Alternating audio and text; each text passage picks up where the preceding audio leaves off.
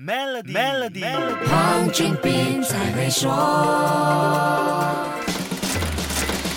你好，我是黄俊斌。投资市场在疫情爆发后一直保持相当高的热度，各种投资工具当中，黄金作为一种避险的投资，在2020年有非常亮眼的表现。可是，黄金价格在进入2021年好像无法延续去年的强势，在疫情没有明显好转的负面因素下，也并没有再创出新高价位，反而在今年三月的时候跌到了一千六百美元的水平，随后金价才在五月份回升到一千九百美元的水平。可是之后呢，又又开始走下坡。这究竟是怎么一回事呢？我在之前向中国深圳黄金珠宝研究所所长、高级经济师曹阳请教了这个问题，来听听他的解说。在整个上半年的过程中间，实际上整个的黄金的 ETF 啊都在减仓。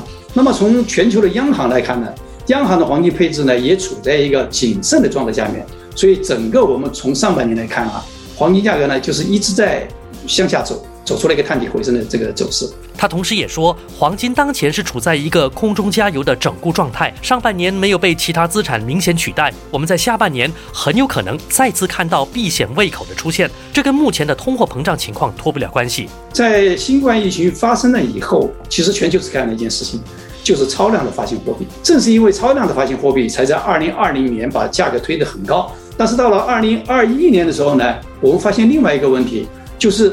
美债在上升，因为通胀率呀在上升。你看，黄金价格处在一个相对的空中加油的状态中间的时候呢，所有的各种商品都在暴涨。所以我说呢，迎来了一个万物暴涨的时代。那么接下来投资黄金应该注意哪一些因素呢？下一集跟你说一说。守住 Melody，黄俊斌才会说。黄俊斌才会说。透过 Maybank Business Account 及 Sama Sama Local 线上销售平台，吸引超过一千两百万个客户，发展您的业务。即刻浏览 maybanktoyou.com.my/sme 注册。